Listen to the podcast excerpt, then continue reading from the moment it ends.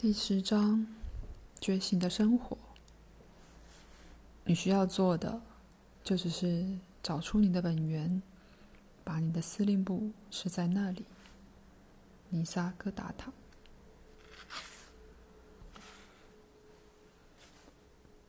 当你的行为是出于认识每一个人和每一件事，毫无例外都是神性的展示。意识的表现，灵的化身，你就正在活出觉醒的生活。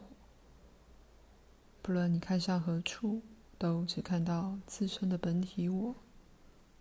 你既是无限的开阔，万事从中升起，同时又是其中的每一部分和粒子。所有分裂感都已消融，只有这个。唯一活生生正在呼吸的实相，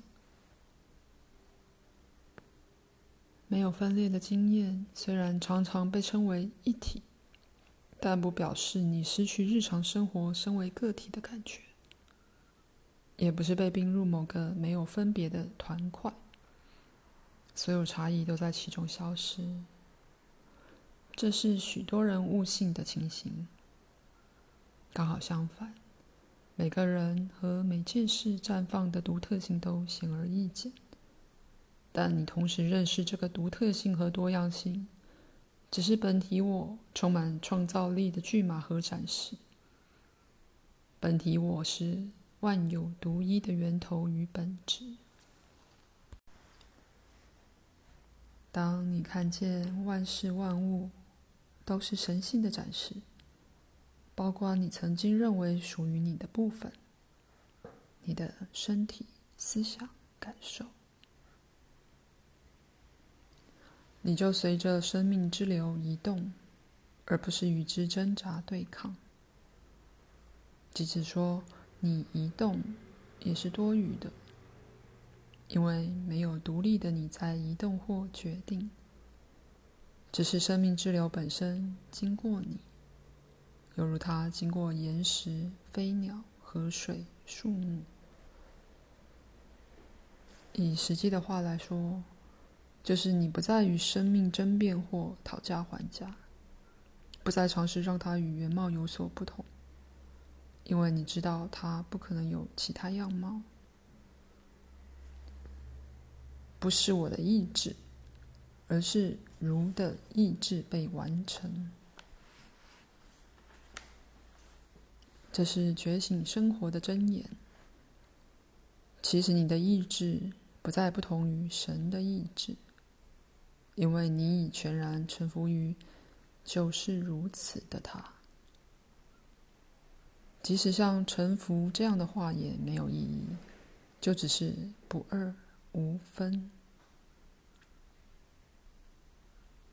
不用说，觉醒生活的标志就是自在、平静。喜悦、平等心，以及最重要的爱。由于万事万物就是你自己的本体我，你的光辉意识，你的内在佛性，所以和你相会的每一个人、每一件事，全然亲密相爱。曾经住着一种自我形象的无限空无中，绽放出实相的丰富与难以形容的美。而你以无尽的开放、着迷、感动、高兴，伴随此刻正表现自身的这个实相。以另一种方式来说，意识喜欢自己透过这副特殊身心而有的所有形式。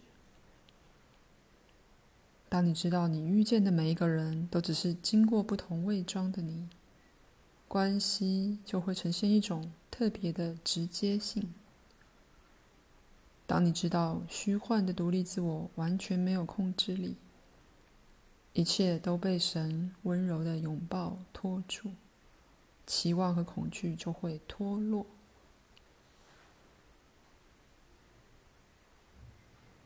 既然你知道自己是谁，就知道生命并非总是按照头脑想要的方式进行。这不是新时代或伏尔泰在《憨地德》里说的。所有可能世界中最好的一个。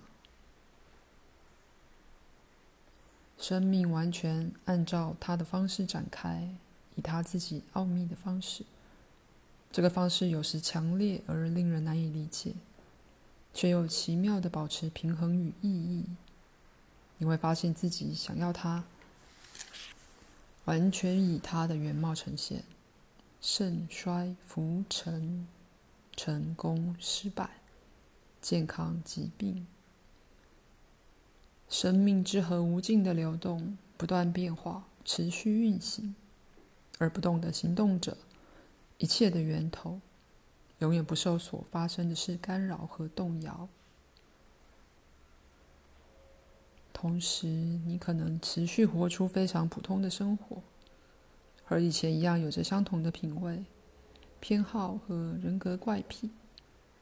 差别在于，你不再错误地认同人格，而是认识它只是方便的工具或角色。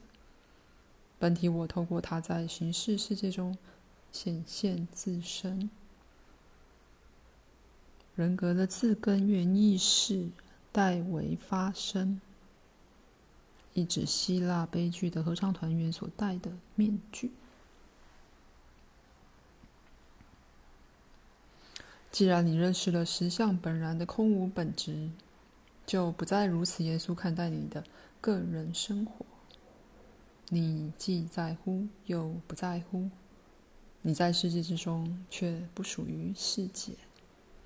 你以某种轻松和沉思迎接每一个处境，因为你知道它只是神性的奥秘剧码。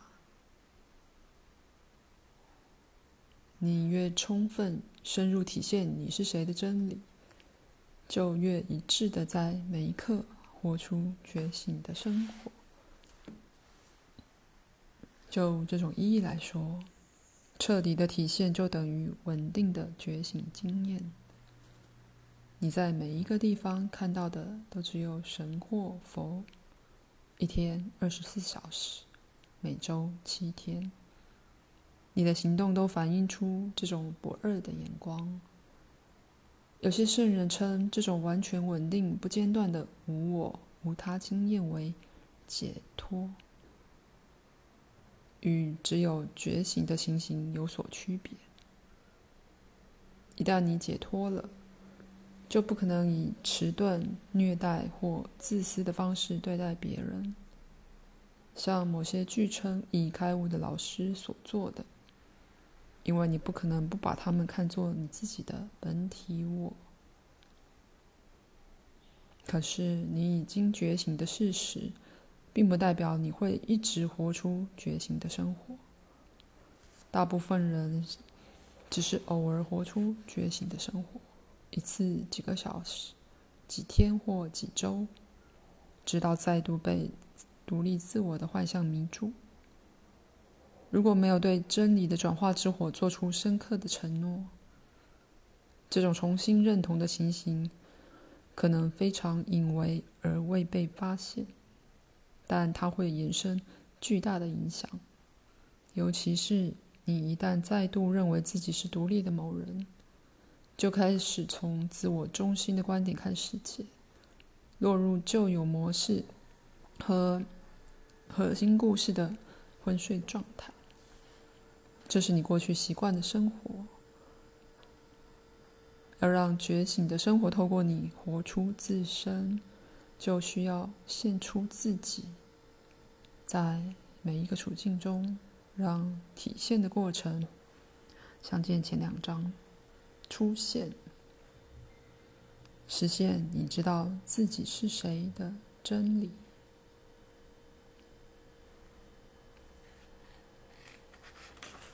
从外在看，觉醒的生活是什么样子？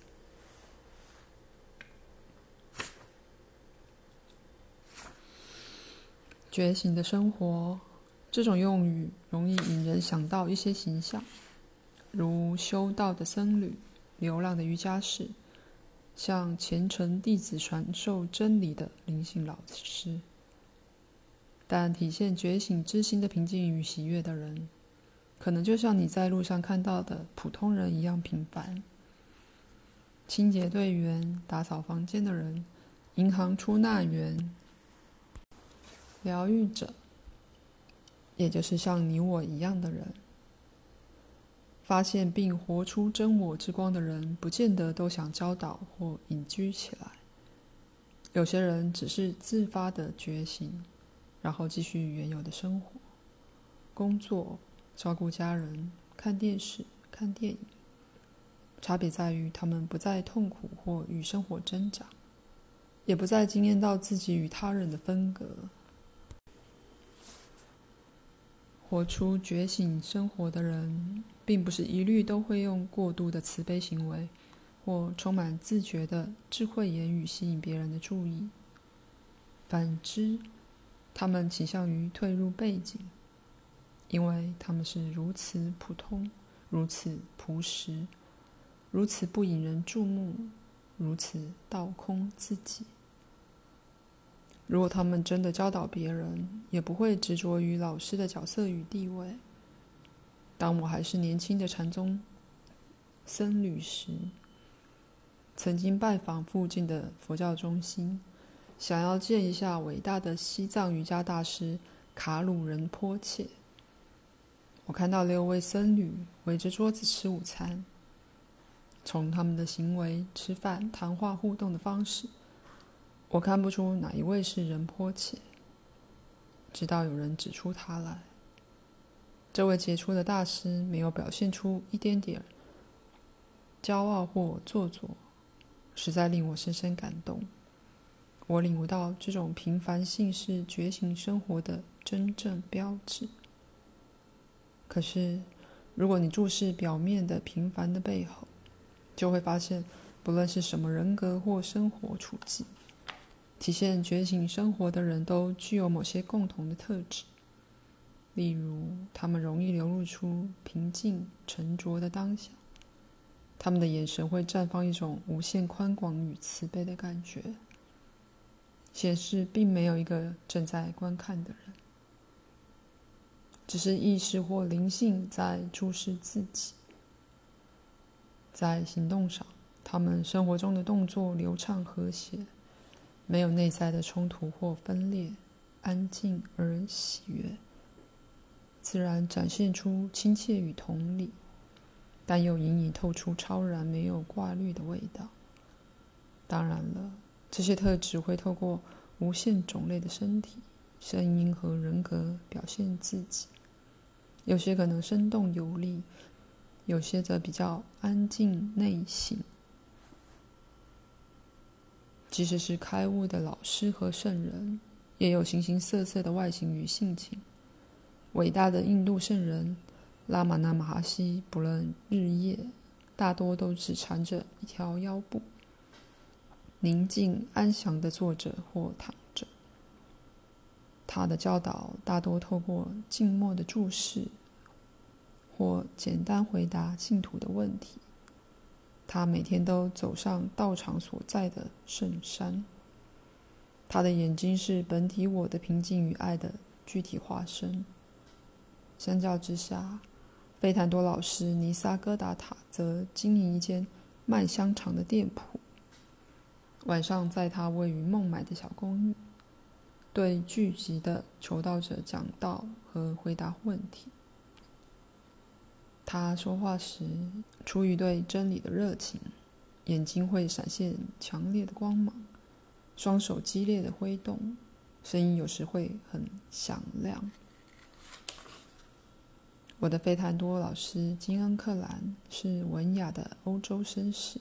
穿着丝质衬衫和领带，享受美食、艺术和古典音乐。他的公开谈话常常出现长时间的静默，以轻柔而深深令人共鸣的声音说话，吐字清晰有力扼要。相较之下，与我亦师亦友的阿迪亚象体是加州原住民。过去常常骑脚踏车、竞速、攀岩，现在喜欢一种有趣的扑克牌游戏，而在乡间骑摩托车。他的讲道有一种比较不拘礼节的现代感，常常夹杂着笑声和静默，但他们传达的真理与古圣先贤是完全相同的。最后，关于觉醒的生活，我们能做出的唯一结论就是，他会采用当事者的形貌和人格。你无法模仿或促成它的发生，你只能觉醒，活出你觉醒的真理，并注意生命如何透过你活出来。你初次觉醒所开始的过程，其终极的果实与表现就是觉醒的生活。就如我在本章一开始所说的。当你的行为初次体认，每一件事都是神性的展现，意识的表现形式，灵的化身，没有例外，你就正在活出觉醒的生活。